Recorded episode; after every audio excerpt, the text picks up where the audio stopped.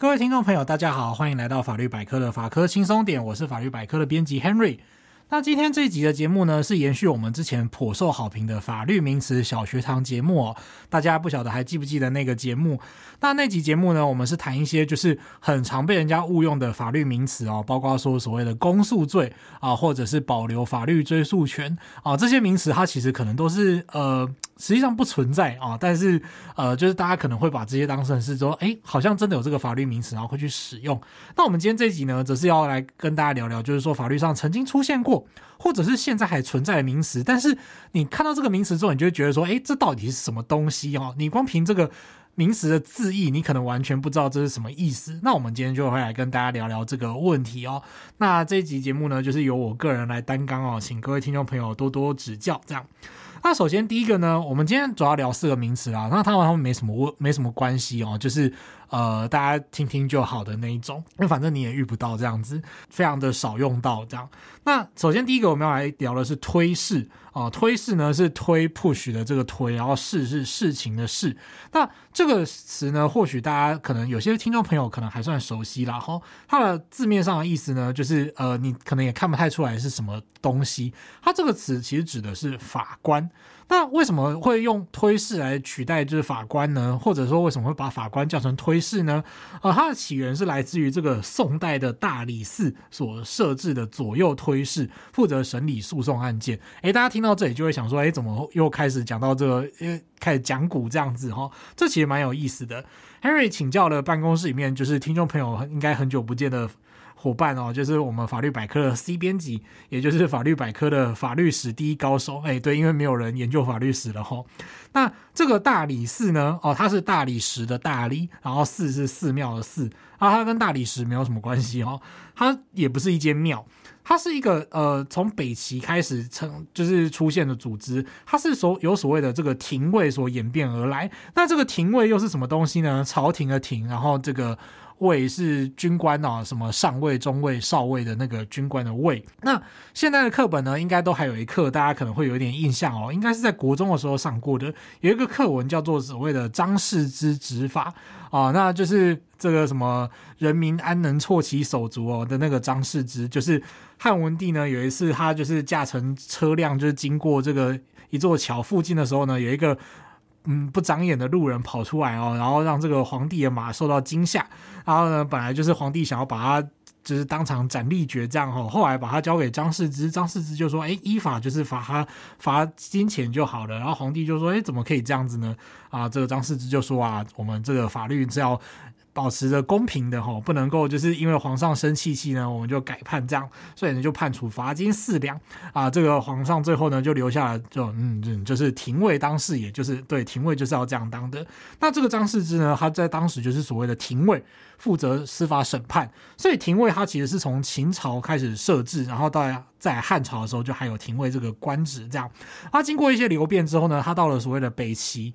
哦，就是呃，在隋朝之前啊，就是什么北齐、北周这样。到北齐的时候呢，他就改制为这个大理寺。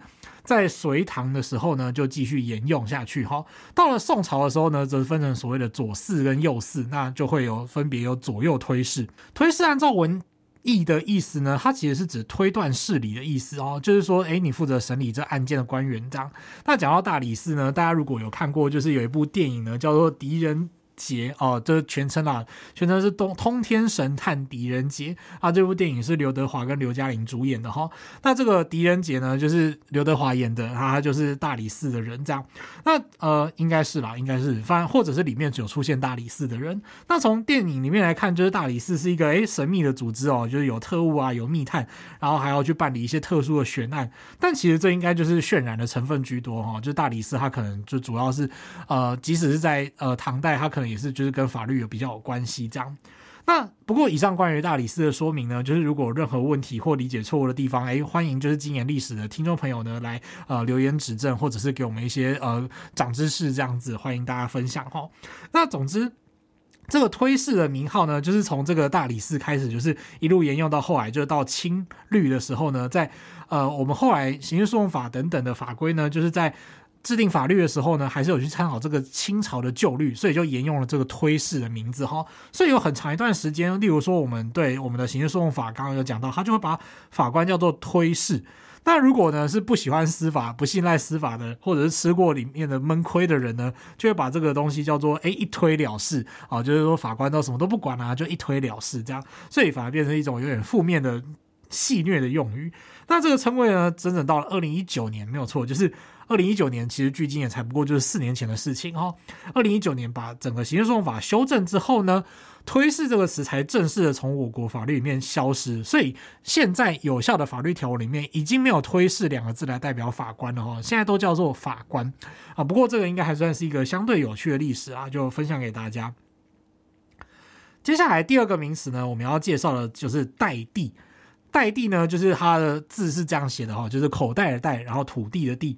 那代地呢，它这个词其实是呃从日本过来的哈，因为台湾其实经历过一段日本治理的时期，我们有很多的法律用语或者是规定，其实也深受到日本法的影响哦，所以单凭中文的语义其实是不太好理解的。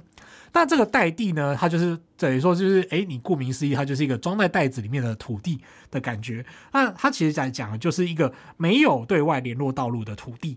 这块土地它就是被别的土地包围起来，所以没有办法对外联系。所以呢，呃，如果对，例如说你在这个这个土地上面盖房子居住的话呢，你就是都要借别的地才能够出来哦，不然就是一个孤岛这样子。那诶，如果说你要跟刚刚我们讲到跟别人借过嘛，诶，别人不想借他过，可不可以呢？在我们的民法规定里面有一个规定叫做代地通行权，也就是说，如果这个代地它就是他不幸的成为代地之后，他没有办法做一般的使用哦，他没有办法就是作为一个住家啊，或者是工厂，因为他没有办法对外通行啊，或者呢，你也不能在上面种菜哦，因为你要送载东西进来啊，比方说你要载农具啊，载什么种子东西进来，然后你都没有办法进来，他就没有办法去种菜，或者是甚至把它做成停车场，他也会因为就是周围都是别人的地啊，别人只要不让外面的车停进来，你就不能够把它当做停车场。这种状况呢，就会觉得说啊，土地就这样子摆着，实在太浪费了。所以呢，我们法律上为了要让这个土地发挥它的价值跟作用，所以呢，就规定说，必须要让旁边的土地所有权人要借他过。哦，这个借他过就是一个通行权，只要在必要的范围之内呢，就是这个代地跟连外道路，它就可以有一个呃，就是通行权这样子。就是说，你可以借别人的土地。那至于借别人的土地要借到什么程度呢？是尽可能不要对邻居的地有过多的损害，所以，例如说，林地跟代地之间就有一条路可以通到外面的连外道路的话，就只要用那条路通行就好了哈。呃，不是说你要去另外再破坏别人的建筑结构啊，或者呢是别人就是别人那边本来在种菜的啊，就直接把菜就是菜园填平这样子哈。如果连外道路的话，就直接用连外道路。可是如果逼不得已的话呢，就是诶，例如你把菜园填平就可以让它出去的话呢，就是把菜园填平就会是一个选项。那再不济的话，就是真的要让人家改建这样子吼，去改变那个建筑的结构，然后让那个里面的代地有地方可以出来连外道路。好，那呃，这个呢，为了。弥补可能的损失哦，就是当林地因为借过，因为借这个代地所有权人可以通过的时候，受到损害的话，必须要注意是真正的这种经济上、财产上的损害。那这个时候呢，代地的所有权人就必须要支付这个补偿金给林地的所有权人啊、这个是代地。那当然啦，因为现在就是代地在法律上就是应该也呃，在法律上有规定，但是实际上代地应该是不太多见。那或者呢，是现在有的代地呢，大部分应该都还是已经有。经过这个通行权的问题的争议哈，你要找到一块就是重新要去行使通行权的代地呢，现在应该稍微困难一点。再来，我们来讲第三个名词哦，这个第三个名词呢，听起来有一点点害羞，会让人家脸红心跳。这个词叫做包皮。好，一般我们讲到包皮呢，大家就会理解说，诶，是健康课本里面有教的，就是包覆男性生殖器官的皮肤。对，但是其实包皮呢，就是同样就是那个两个字啦，就是包皮。那它在法律上其实比较单纯哦，它指的就是包装物品的容器哦，例如说纸箱啊、木箱或者是手提袋。好，所以说就是你今天把一个东西拿来，然后你就说你可以把它包皮拆掉，这样其实就是在拆这个东西的外包装的意思哈。那例如说像是民法的第三百七十二条就规定说，哎，如果今天东西是论斤、论两、论重量来计价的话呢，原则上需要除去包皮的重量，也就是说你要就是裸。裸的去量那个东西哦，你要扣除掉盘子或者是袋子的重量。再来则是民法里面有一个，诶，大家可能不太熟的契约，叫做仓库契约。它简单来说就是营业仓库啊，然后收受报酬啊，帮别人保管或者是借别人堆东西的一种契约。那里面就有提到说，诶，如果你要借别人家的仓库放东西的话呢，你要写一个东西叫仓单。那仓单就是要注明，就是一个证明，就是说，诶，我在你这里放了什么东西吗？那在这物品上面呢，你就要注明说物品是什么东西，然后它的外面的包皮是什么样的种类。那同样的，在物品的运送契约里面呢，就是托运物的包皮种类也必须要写。好，所以。呃，总之是这样啦。追根究底，它其实就是一个包装的意思。不过这个词为什么会叫包皮呢？其实 Henry 也暂时没有考据到哈。各位听众朋友，就是把它当成是一个趣闻来听，然后跟你的亲朋好友说：“诶，你知道法律上其实有包皮吗？”对，Henry 就是会这样子跟不懂法律的人随便瞎聊的时候，就偶尔会聊到这种奇怪的话题哈。那也可以分享给你的亲朋好友这样子。那今天我们要来介绍的最后一个神秘的法律名词呢，它叫做雅保。牙是牙齿的牙，保是保证的保。那牙保的意思呢，跟保证又有一点不一样。它指的其实是中介的意思哈，就中介买卖之后中介交易的意思，叫牙保。那为什么会叫做雅宝呢？这边 Henry 找到了两种说法，跟各位听众朋友分享哦。那如果对于这个语言有更进一步研究的朋友呢，就是一样也可以留言给我们长知识哦。哦，包括说可能是历史系的朋友啊，中文系的朋友，或者是您就是知识渊博的话呢，也可以就是指教啊。Henry 一定是洗耳恭听这样子。那第一个说法呢，是因为牙齿的牙，它跟互相的互这个两个字其实长得有点像，所以它以前其实叫互相的互啊。那写错之后呢，就将错就错，就叫做牙。所以有一种人叫做牙人啊，他就是撮合买卖的人。呃，Henry 自己是觉得说这个说法好像有一点点，一点点神秘吧，就是因为牙跟户即使就是写的很写起来很像好了，但是它读音也差很多哦，不太确定这个说法的真实性这样。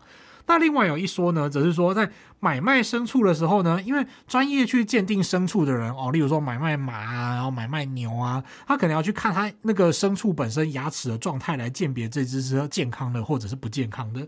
好，那而且这个人呢，这个鉴定的人士呢，他在这个买卖当中要负担责任哈，就是说，诶，我看这匹马的牙齿不错，应该很健康哦，保证说他看过的牲畜呢都是品质优良的，或者是说符合他的价钱，就说，诶，这只可能牙齿比较不好，那你就卖便宜一点这样子。那像这样子就是负责去鉴定的这个人，因为他要看牙齿，所以他就称为雅保。那雅宝呢？它从现在的这个脉络底下，就是说，我们现在法律里面有规定雅宝呢，它其实就是指居中中介的意思。在我们的法律里面，还是有存在这个用语。那哪几部法律呢？其实虽然不多，但是还是有哈。包括我们的药事法，也就是处理就是药品的问题啦。然后再来是动物用药品管理法，再来跟健康食品管理法，它里面里面有针对就是非法雅保药品。动物用药或者是健康食品的行为去处罚哈哦，就是例如说你非法的去媒介买卖这些，就是例如说禁药啊，或者是虚假的动物用药等等，是会受到处罚的哈。那以前的刑法里面也有所谓的赃物罪，呃，现在当然还是有赃物罪啦。那赃物罪它会处罚就是中介买卖赃物的行为哦，例如说你就是呃有一个地方可以让窃贼去销赃哦，那销赃之后呢，这个。呃，负责媒介的人呢，就会把这些赃物就是销出去。那这个状况呢，就是赃物罪本来也是使用雅宝这个词，他后来就把这个词改成用媒介，所以雅宝这个词句呢，在法律里面就越来越少见哈。那以上是我们今天聊了，简单的聊了四个，就是说，诶，一般人可能没听过，那即使听过了，就是光看这个意思，你也可能不知道是什么意思的东西哦。它今天就是一个呃比较像是法律冷知识的节目哦。那希望大家觉得说，诶，当然有趣，然后也可以就喜欢，然后也可以分享给你的亲朋好友这样子。例如说，你可以跟他讲包皮的笑话。